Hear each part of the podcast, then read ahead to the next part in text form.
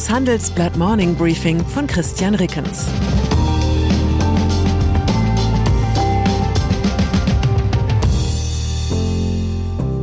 Guten Morgen allerseits. Heute ist Montag, der 21. November, und das sind unsere Themen. Naiv, warum der geplante Klimafonds gefährlich ist. Optimistisch, warum die tiefe Rezession ausbleiben könnte. Diskret, warum Joe Biden seinen Geburtstag nicht groß feiert. Nach einer kurzen Unterbrechung geht es gleich weiter. Bleiben Sie dran. Sie leben Fairness, Kultur und Werte? Zeigen Sie Ihr Engagement als Arbeitgeber und werden Sie Teil der Fair Company Initiative. Mit der Fair Company Initiative zeichnet das Handelsblatt Unternehmen aus, die insbesondere Berufseinsteigern und Young Professionals ein faires, attraktives Arbeitsumfeld bieten. Zu den entscheidenden Werten gehören unter anderem das Engagement für Mitarbeitende, Diversity und Chancengleichheit, Nachhaltigkeit und gesellschaftliche Verantwortung. Erfahren Sie jetzt mehr unter faircompany.de. Weltklimakonferenz. Als ich gestern im Deutschlandfunk die Nachberichterstattung zur Weltklimakonferenz verfolgte, wähnte ich mich gefangen in einer trostlosen Zeitschleife. Greenpeace kritisiert die Ergebnisse von Sharm el-Sheikh als unzureichend. Die Bundesumweltministerin ist froh, dass überhaupt eine Abschlusserklärung verabschiedet wurde, und der UNO-Generalsekretär mahnt die Weltgemeinschaft. Entschuldigung, welches Jahr haben wir noch gleich? In einem Jahr wird sich das gleiche Prozedere dann in Dubai wiederholen. Das ist zumindest mal originell. Eine UN-Weltklimaschutzkonferenz in der womöglich klimaschädlichsten Metropole des gesamten Planeten. Demnächst folgen dann das Jahrestreffen des UN-Menschenrechtsrat in Pyongyang und die Vollversammlung der Deutschen Bischofskonferenz in der Hamburger Herbertstraße. Besonders stolz ist Außenministerin Annalena Baerbock auf die einzige echte Errungenschaft der Klimakonferenz, ein Fonds, der vor allem vom Westen, also Ihrem und meinem Steuergeld, gefüllt werden soll, um Staaten für Klimaschäden zu entschädigen. Eine wunderbare Idee, wenn das Geld tatsächlich bei der afrikanischen Kleinbäuerin ankommt, deren Vieh gerade in der Dürre verendet ist. Daran habe ich allerdings massive Zweifel. Ein Großteil der Klimaschäden tritt im globalen Süden auf, und hier herrscht oft schwache Staatlichkeit. Im Jargon der globalen Hilfsindustrie ist das ein Euphemismus für labile Regime, in denen der Staat vor allem für das Wohl der herrschenden Elite sorgt. Meine Prognose wenn wir diesen Regierungen das Geld aus dem Klimafonds überweisen, wird er vor allem ein Konjunkturprogramm für die Vermögensverwalter diskreter Schweizer Privatbanken. Sinnvoll wäre mit dem Klimafonds neu geplante Kohlekraftwerke in Entwicklungs- und Schwellenländern noch vor ihrem Bau durch Wind- und Solarkraftwerke zu ersetzen.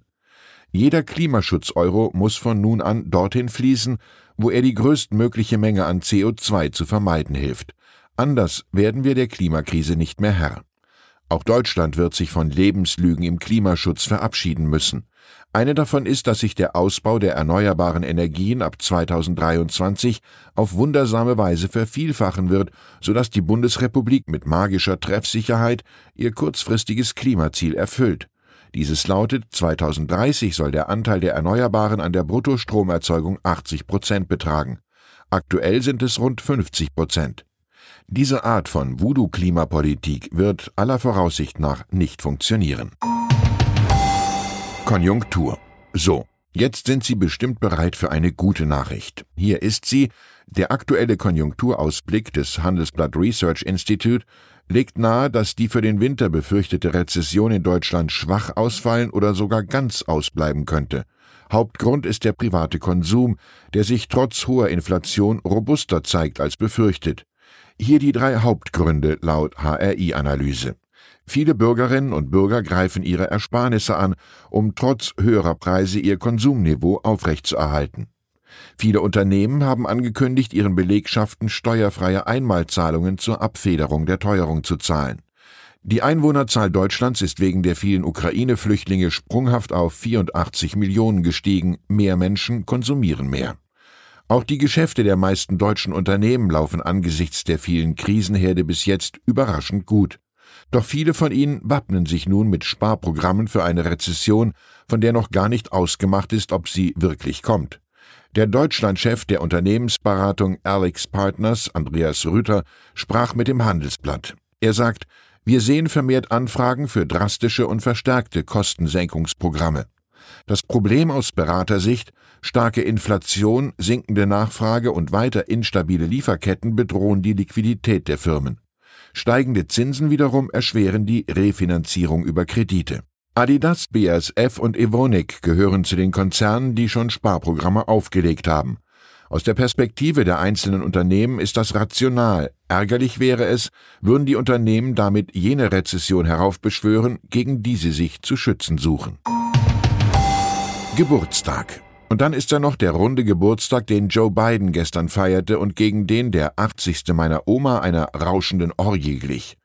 Es bedurfte der ganzen investigativen Kraft des Nachrichtensenders CNN, um herauszufinden, dass der amerikanische Präsident seinen 80. Geburtstag mit einem Brunch im Kreis der Familie beging.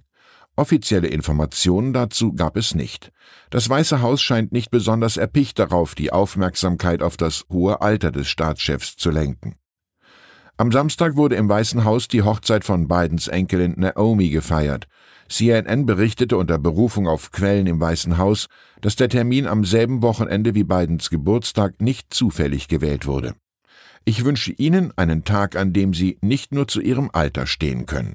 Herzliche Grüße, Ihr Christian Rickens. Zur aktuellen Lage in der Ukraine. Ex-General Ryan im Interview. Es gibt für die Ukraine keine Gebiete, die nicht zurückerobert werden können. Sollte Kiew nach der Eroberung Chersons das Momentum für die nächste Offensive oder Verhandlungen nutzen? Der australische Ex-General McRyan schätzt die Lage ein. Angela Merkel, große Kanzlerin oder uneinsichtige Russlandverkennerin? Angela Merkel hat ihre Russlandpolitik bisher immer verteidigt. Ex-Bundestagspräsident Schäuble hat dafür wenig Verständnis. CDU-Chef Merz lobt dagegen die Altkanzlerin. Weitere Nachrichten finden Sie fortlaufend auf handelsblatt.com/ukraine. Das war das Handelsblatt Morning Briefing von Christian Rickens, gesprochen von Peter Hofmann. Die Welt steht vor gewaltigen Herausforderungen. Zum einen die Energiewende voranzutreiben und gleichzeitig den Klimawandel einzudämmen. Und auch der Energieträger Wasserstoff gewinnt weltweit immer mehr an Bedeutung. Doch wie geht es weiter? Erfahren Sie mehr auf dem Handelsblatt Wasserstoffgipfel 2024 am 12. und 13. Juni in Essen. Infos unter handelsblatt-wasserstoffgipfel.de. Mit dem Vorteilscode Wasserstoff 2024 erhalten Sie einen Rabatt von 15% auf die Tickets.